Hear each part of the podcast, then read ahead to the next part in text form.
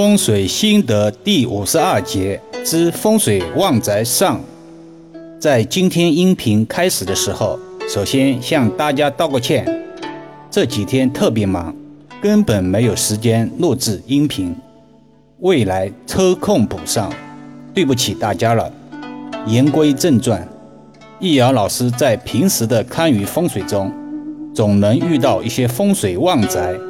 主人入座后，越做越顺，越做越富，这就是一直强调的“福人居福地，福地福人居”的理念。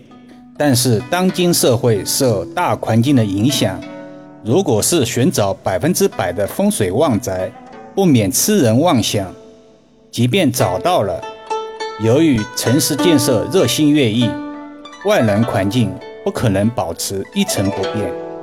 内部格局也会因客观原因发生变化，所以风水才有“十年河东，十年河西”的说法。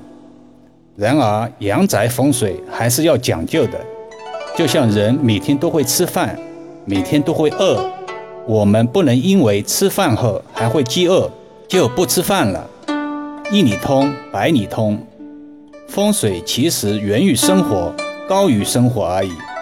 那什么是风水旺宅呢？易儿老师今天就这个话题论述一二。一阳宅朝向，对风水有一点了解的人都知道，风水分三元九运，每运为二十年，所以一个阳宅能保持几十年的旺运，已经非常了得。如果想寻找一套能保证祖祖辈辈都是风水旺宅的宅子，一定是想多了，或者被忽悠了。每运南北朝向飞星不同，所以每运当旺财星、官星、文昌星等吉星，入宫也必然不同。但有个原则是相同的，其中主卧、子女房等要在南边，书房或者子女房要在文昌位，同时保证了明厅暗房的格局。这样的房子才有利于事业，而正绿房子被称为风水学上最完美的户型。当然还有很多细节要完善，易遥老师在此也不能一一赘述，免有误导之嫌。不同的朝向、不同的格局、不同的布局，从来都是看风水，而不是说风水。风水心得就是随笔日记，以通俗的文字。想到哪里说到哪里。二，环境适宜。富人住的宅子，空间往往是比较开阔的，而且常常伴有河流，这就是山水问题。其实，在风水学中，门前比较开阔，没有遮挡物，是有利于气场进入宅内的，家人心情舒畅，财运自然也不会差。这就是人们常常听说的所谓“前朱雀，后玄武，左青龙，右白虎”的条件之一。这是风水环境的写照。三、室内五行布局。大家都知道，一个风水旺宅形成条件包括外峦头和内峦头。内峦头就是指阳宅内部格局。所谓一物一太极，太极就是阳中有阴。阴中有阳，阴阳和谐，五行平衡。这里要重点提及的是，不能每个房间都摆放镜子，因为在风水中，镜子是比较容易招邪的，它会反射掉很多的怨气。尤其是镜子不能对着卧室门、大门等等，造成所谓风水上的反光煞、斗角煞。布局上讲究天圆地方。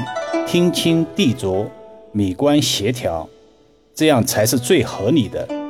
易遥老师关于这个概念已经重复过若干次，但真正理解的人估计却不多。四、关于楼层选择，现在是信息爆炸的时代，各种所谓的学术理论铺天盖地，让人分不清真伪，风水也不例外。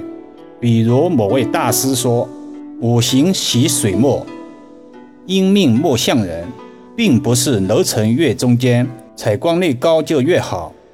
一般的说法是一二九，但具体还要看个人的生辰八字和面相。